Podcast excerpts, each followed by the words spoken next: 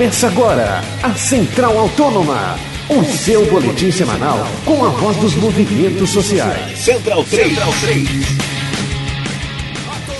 Olá, amigo Central 3, é bom estar com você mais uma vez. Este é mais um programa Central Autônoma, o seu boletim semanal que fala sobre os movimentos sociais e sobre as coisas que acontecem é, ao nosso redor, né? É, Para a gente discutir isso, como sempre está aqui, Gabriel Brito. Tudo bem, Gabriel? Tudo bem, Leandro? Muito boa tarde. Boa tarde também a quem nos escuta. Hoje é, a nossa entrevistada já está na linha por telefone, chama-se Karine Dias Nascimento. Ela é formada em medicina em Cuba, então acho que por isso ela pode é, nos dar um ponto de vista aí é, bastante diferente é, e, e próprio e que vai contribuir bastante para a gente entender tudo isso que está acontecendo é, em relação a, a, ao tema da medicina é, envolvendo o Brasil e Cuba. Tudo bem, Karine? Oi, tudo bem. Primeiramente, Karina, eu gostaria de saber o que, que você pode nos contar a respeito da sua passagem por Cuba. Você se formou lá, afinal de contas. É, por que você decidiu fazer o curso é, em Cuba? Bom, eu decidi estudar em Cuba porque aqui no Brasil era muito caro, né? Ainda que você possa passar numa universidade pública, você tem que pagar os livros, é, é, você estuda de forma integral, então não tem como você ganhar dinheiro de trabalhando em nada.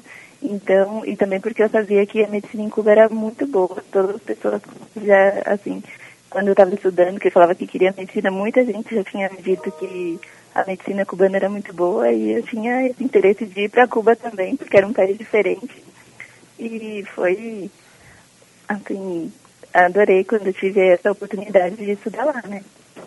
E como é que você descreve a concepção da medicina cubana a respeito dos cuidados e tratamentos em saúde, conforme você Bom, aprendeu lá?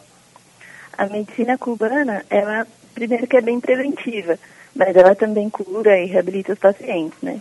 Mas, é, como sempre o, o médico ele mora na própria comunidade, ele sabe muito da vida daquelas pessoas. Normalmente ele já cresceu ali, então ele já sabe quais as pessoas que têm um comportamento de risco, as pessoas que. o passado dessas pessoas, sabe é, o, o, tipo de alimentação e tudo isso que tem as pessoas, porque ele sempre conviveu ali com aquelas pessoas. E, bom, é, isso sempre, é, isso é o médico da família, né? Mas o, as pessoas também, elas podem contar com o serviço nas unidades básicas de saúde, nos hospitais, mas sempre tem um médico de família ali que é muito próximo das pessoas, assim, e que faz o, o trabalho preventivo muito bom e que conhece cada um pelo nome e sobrenome, o que ajuda muito, né? Karine, quais as principais diferenças em relação à medicina brasileira e seus métodos? Bom, a principal diferença é que a medicina lá é completamente gratuita. Então, o paciente ele pode ficar dias e dias internado e nunca vão cobrar nada dele por nenhum exame, por, por ter estado mais dias, por nenhuma cirurgia. E quanto aos métodos, são muito parecidos, assim. É, os remédios são quase sempre genéricos, não tem isso de ter uma, uma marca, só se for doação realmente, mas os métodos de tratamento e tudo isso é muito parecido. E o que você pôde conhecer mais de perto a respeito das missões que Cuba envia a países estrangeiros há muito tempo, é, oferecendo seus, os serviços de seus médicos para outros países e populações? Então, o, é que Cuba tem um número de médicos muito grande, né? É, é o maior número de médicos per capita, assim, os maiores do mundo, com 6,7%. E sempre vão equipes, assim, médicas para diferentes países, assim, sempre que é, acontece uma, uma catástrofe, um desastre natural, assim, ou que hajam poucos médicos num país, sempre vão missões internacionalistas, né? E eles, assim, os cubanos, eles adoram fazer isso, porque também, é, pela questão política deles e, e por tudo, eles sempre acham que eles têm que ajudar a humanidade, né? É assim que eles aprendem e eles levam isso para frente. Assim, sempre eles têm que fazer um trabalho, eles acreditam que é, o maior recurso deles é esse conhecimento. Assim, Cuba exporta isso, o conhecimento deles, assim. O programa Central Autônoma está conversando com Karine Dias Nascimento, é, médica que foi formada é, em Cuba. É, Karine, O que, que você pensa da decisão do governo brasileiro em trazer médicos cubanos para atenderem em regiões que sequer dispõem de postos médicos profissionais em saúde? Bom, eu acredito, na minha opinião, é muito bom, porque muitas vezes a pessoa ela precisa realmente ver um, um médico, ela tem alguma enfermidade que o médico pode ajudar, ainda que eu, eu vi, assim, lendo sobre os mais médicos, eu vi que eles também pretendem investir na infraestrutura de unidade básica de serviço e de hospitais também. Mas para um primeiro momento é muito importante uma pessoa que tem pouco acesso, ou que vive longe, ou que realmente não tem acesso ao serviço médico, tem alguém ali próximo que pode ajudar, porque as pessoas às vezes não sabem coisas básicas assim que um médico pode auxiliar muito e cometem erros bem graves assim por não ter nenhuma ajuda ali próximo. Então, eu acho que um profissional ali perto dessas pessoas é, para aconselhar e também, claro, para prevenir e para tratar enfermidades básicas é indispensável. Assim. Bom, Karine, e de, o que você achou Ana, da reação da classe médica brasileira através de seus órgãos de representação de classe e também da, própria mídia quando da chegada desses médicos ao Brasil? Bom, eu fiquei muito envergonhada, né? Afinal de contas, são profissionais, assim, que são experientes é, e que vieram porque realmente a situação da saúde no Brasil está muito complicada. Outra coisa que também as pessoas, ninguém está falando que eles não tinham trabalho no, no país deles, mas sim que eles vieram realmente para ajudar, porque é um país diferente e também porque o Brasil está precisando muito e são vagas que as pessoas não vão querer é, ocupar.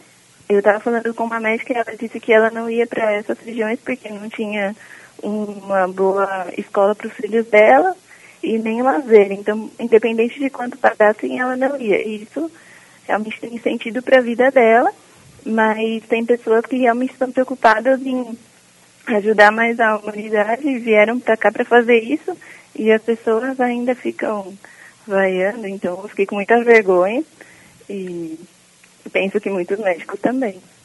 E, bom, até por, pelo exemplo que você nos contou de, da sua colega médica que, por razões da vida dela mesmo, não quer ir, a gente também nota que essas vagas no interior do país têm muita dificuldade de serem preenchidas.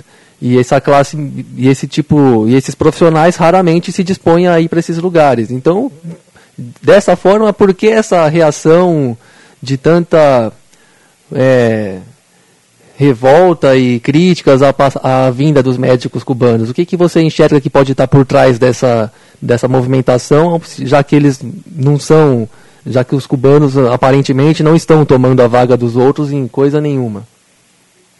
Bom, eles falam que, eles alegam que é porque eles querem realmente uma melhor infraestrutura e que por isso é que eles não vão.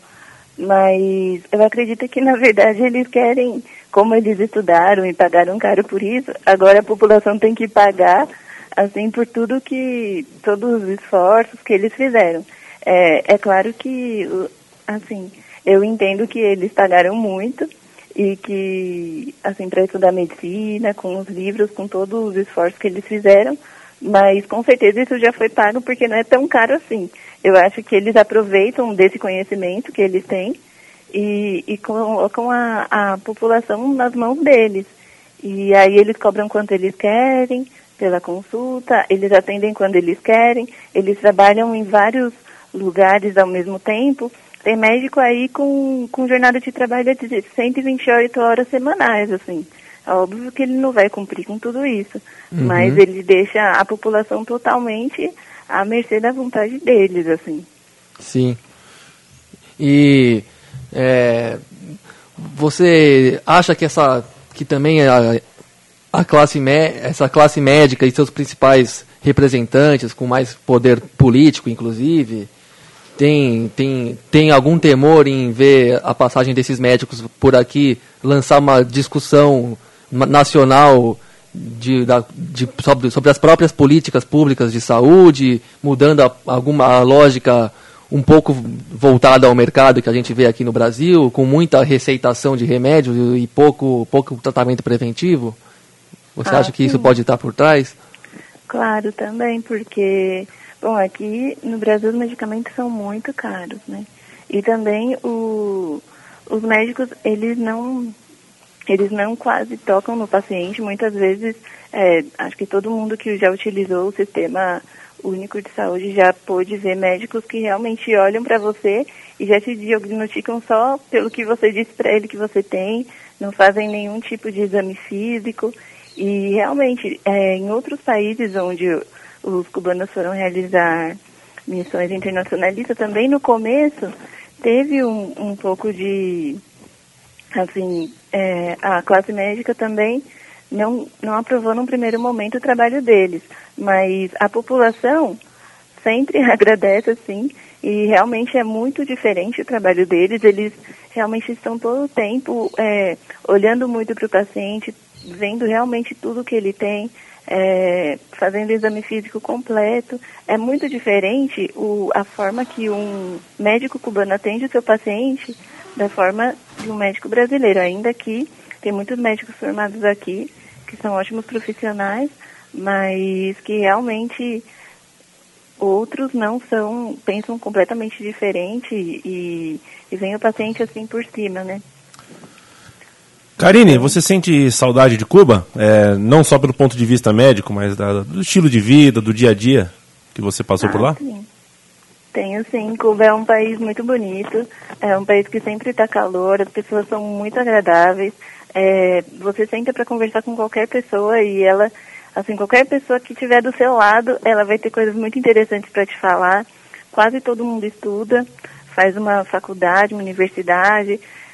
Poucas pessoas ficam em casa, assim, também é, as pessoas que que eu tive contato, assim, que estudaram medicina, são pessoas que não estudaram por status, por vocação, é, foi por vocação mesmo, desculpa, e não por, por status, por pressão dos pais, coisas assim, já que financeiramente em Cuba não se ganha muito mais por ser médico do que por ser qualquer outra carreira universitária, assim.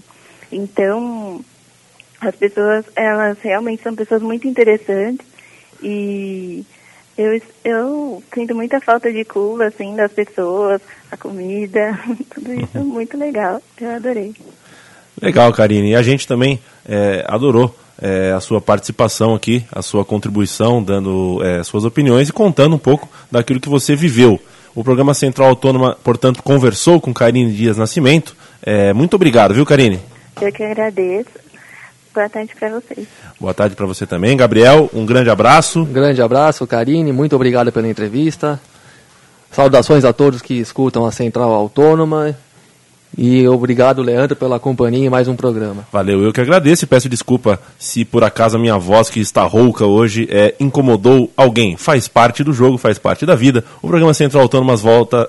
o Programa Central Autônoma volta na semana que vem com mais um assunto é, sobre ah, a nossa sociedade e as coisas que acontecem ao nosso redor. Um grande abraço.